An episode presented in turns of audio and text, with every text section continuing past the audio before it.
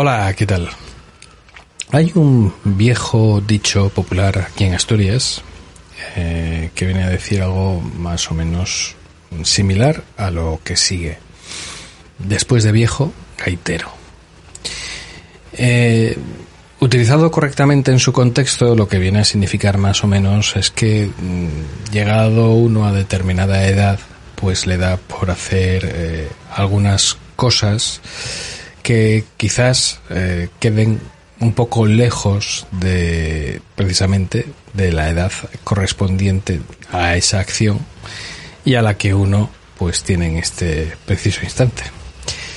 Eh, podría achacarse precisamente a una de las cuestiones que me llevaban rondando la cabeza eh, hace ya bastantes meses y que era recuperar mi vieja bicicleta. Y cuando digo vieja es con todas las letras y en mayúsculas. Una vieja bicicleta que me regalaron mis padres allá cuando yo tenía 14 mm, años. Estoy hablando más o menos del 1989 una de las primeras bicicletas de montaña que llegaron a verse en el mercado español, y no es que vinieran de fuera, sino que la fabricación era netamente española, pero que era de las primeras y que venían más o menos equipadas. Era una Orbea Success, eh, como decía eh, esta mañana el propietario del garaje mecánico eh, especializado en bicicletas al que al que la llevé para una puesta a punto.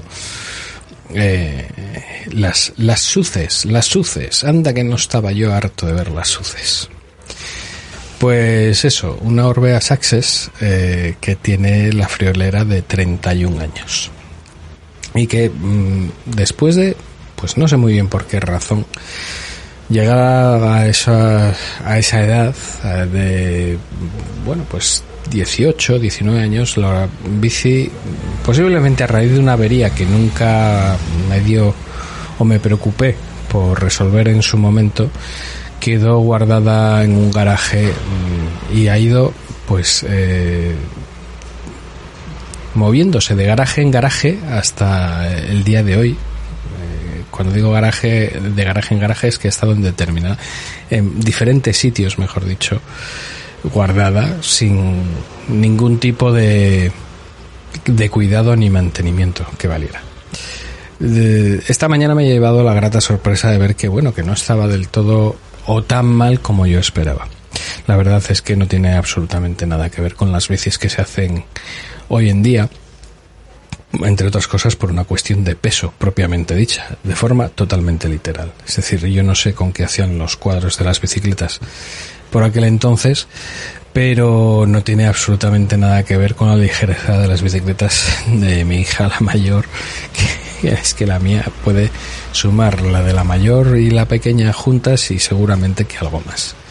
Pesó lo suyo y me costó lo suyo subir una larga cuesta de kilómetro y pico hasta llegar a Garaje Pola, que es, bueno, aquí en Avilés eh, uno de los eh, garajes mecánicos de bicicletas históricos y, por excelencia conocidos, yo creo que incluso fuera de, la localidad, eh, además donde se vende equipamiento deportivo profesional y que, bueno, con esa historia, con esa mm, cercanía que tiene los negocios familiares, pues ya va por la tercera o cuarta generación.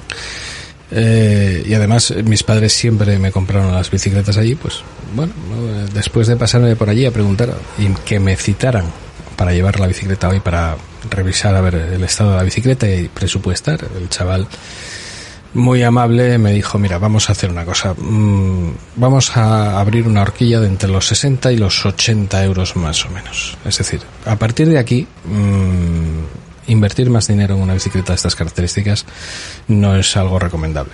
Posiblemente porque mm, por poco más uno ya se puede hacer con una bicicleta nueva, un poquito más... Eh, eh, en condiciones, a lo mejor, o, sin, o si, simplemente pues que sea más ligera y que esté eh, para sacar a rodar directamente sin realizar una inversión añadida en un elemento ya del pasado. Eh, el caso es que mm, simplemente después de verla, de analizarla, mm, parece que no le dio tan mala espina. Eh, sí es cierto que bueno, pues el cambio trasero parece que está que falla. Mm, por eso un fallo es un cambio automático que seguramente tenga que, meterle mano. Eh, la rueda trasera algo tiene sobre todo lo que es la cubierta que está prácticamente desgastada y la válvula que pierde aire habrá que meterle mano también por ahí, pero por el resto de los componentes la bici parecía muy buen estado, eso sí, llena de polvo, mm, de 31 años de polvo. Eh, ¿Por qué ahora, eh, después de tanto tiempo, mm, uno se decide a coger la bicicleta? Pues posiblemente porque lo estaba pensando ayer, ayer, eh, no, perdón, esta mañana. Cuando salí a dar mi rutinario paseo de 3-4 kilómetros más o menos eh, aquí cerca, eh, en, el parque, en un parque cercano a, mi casa, y vi un grupito de chavales y chavalas jóvenes, bueno, veintitantos, eh, como mucho, se juntaron y empezaron a hacer, bueno, pues su rutina de carrera habitual. Y uno, pues, Vale, sí, eh, practica otras rutinas deportivas como puede ser el yoga y otras cuestiones en casa, pero eso de que te vaya dando el aire en la cara es un factor a tener en cuenta y que se echa de menos. Y, fue lo que ocurrió cuando los vi. Eh, sentí cierta envidia, porque, bueno, no voy a volver a entrar con el rollo de mi rodilla y ese menisco eh, tocado, pero si, si bien es cierto que evidentemente no puedo realizar eh, el deporte que suponga cierto grado de impacto en las rodillas, sí eh, se recomienda pues otro tipo de rutinas como puede ser la bicicleta estática o, no estática, como es el caso, o la elíptica, que también viene muy bien para este tipo de, de dolencias.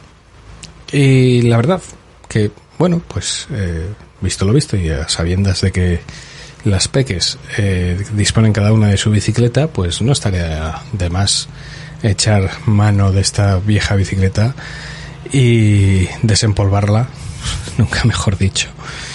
Y, y, a lo mejor quizás pues hacer un poco de deporte un poco más intenso y eso sí, con el viento de cara. Eh, la verdad es que mm, me, choca o me chocó mm, comprobar que una de las partes que en mejor estado estaba era una pegatina que llevaba en el cuadro, en la parte inferior del cuadro, cuando se une eh, la barra que baja directamente desde, desde la parte del manillar hacia y entronca con el resto del, con la zona de la Catalina, etcétera, etcétera eh, ahí eh, había o hay una pegatina que por un lado eh, viene eh, un antiquísimo logotipo de Cajastur, de la ya extinta Cajastur, lo que en su día fue la Caja de Ahorros de Asturias, que luego fue Cajastur y que luego a raíz de la eh, eh, crisis del 2008 y las fusiones eh, entre cajas que hicieron desaparecer eh, todos ese tipo de organismos para fundar nuevos bancos y sanear sus cuentas, nació Liberbank. No es una cuestión de hacer publicidad de entidades, ni mucho menos, que, vamos, ni por asomo, sino por poner un poco la cuestión en situación. Eh, cuando la caja de ahorros de Asturias, que tenía una imagen corporativa bastante diocechesca y, bueno, bastante antigua y, excesivamente seria, eh, quiso renovar su imagen, eh, cambió su logotipo adoptando eh, la figura o la silueta de un asturcón y evidentemente mm, comprimiendo lo que era su nombre a una marca un poco más bueno, que se pudiera abreviar o contener todo el significado en una única palabra. Y de ahí nació Cajastur. Pues ese logotipo está en una de esas pegatinas en el, en el lateral de la, de la bicicleta. Toda esta introducción para comentar simplemente que es que la forma de conseguir esas bicicletas era una oferta especial para determinado tipo de clientes a los cuales pues se les facilitaba la bicicleta eh, con una financiación a un 0% de interés durante pues no recuerdo exactamente si eran 12 o 24 meses. Y eh, acababas pagando las nada desdañables 75.000 pesetas que costó la puñetera bicicleta allá por el 1989. Estuve echando un vistazo simplemente por curiosidad.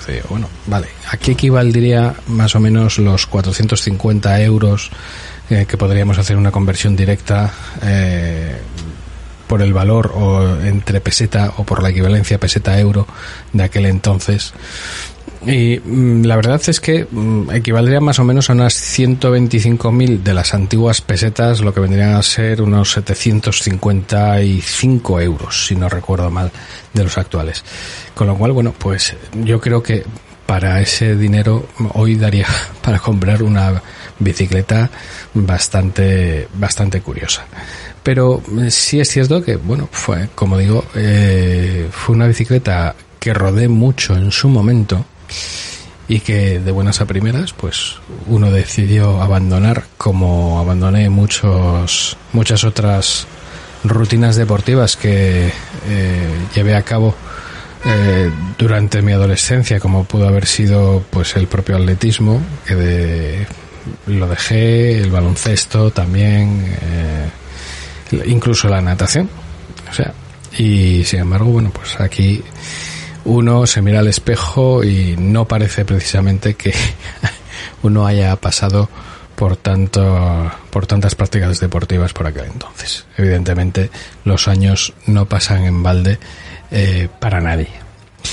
Sea como fuere, pues eh, este chaval tan atento en el garaje eh, me indicó que bueno si hubiese algo extraño o alguna cuestión eh, que comentar, se pondría en contacto conmigo directamente por teléfono y si no, pues eh, mañana por la tarde contaría con una bicicleta nueva, por así decirlo.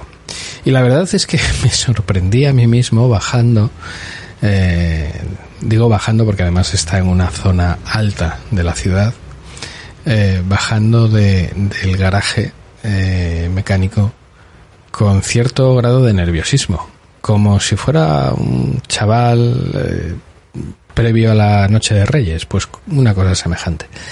La verdad es que me llama mucho la atención eh, no solo mi reacción, sino también la posibilidad de contar nuevamente con la bicicleta en un buen estado. Y si no obtengo noticias del chaval, pues eso querrá decir que mañana por la tarde podré pasar a recoger la bicicleta sin ningún tipo de contratiempo dentro del presupuesto previamente marcado. Y que si hay algún contratiempo y se pone en contacto conmigo, pues nada, a lo mejor pues tenemos que hacer un aquí paz y después gloria y olvidar el tema bicicleta, al menos durante un tiempo. No lo sé, quizás os lo cuente en un próximo episodio de No es un podcast cualquiera, porque ya quedan pocos días para volver a la oficina, quedan pocos días de vacaciones y pocos días de desconexión. Desconexión relativa, puesto que siempre eh, hay algún elemento perturbador que viene a hacer que los días de vacaciones en ocasiones eh, tenga que dejarse a un lado para tener que atender algún tipo de cuestión laboral. Pero bueno, eh, la cuestión es que aquí está hoy, eh, son estos momentos las 4 menos 10 más o menos de la tarde de este jueves. ¿Estamos a jueves? Porque francamente, si tengo que tratar de averiguar ahora mismo sin mirar absolutamente nada el día en el que vivo, no tengo ni la más remota idea. Lo único que sé es que dentro de poquito es lunes. Y eso jode. Nos escuchamos quizás mañana, no lo sé. Mm, si me dan la bicicleta, os puedo garantizar que no. Hasta la próxima. Un saludo.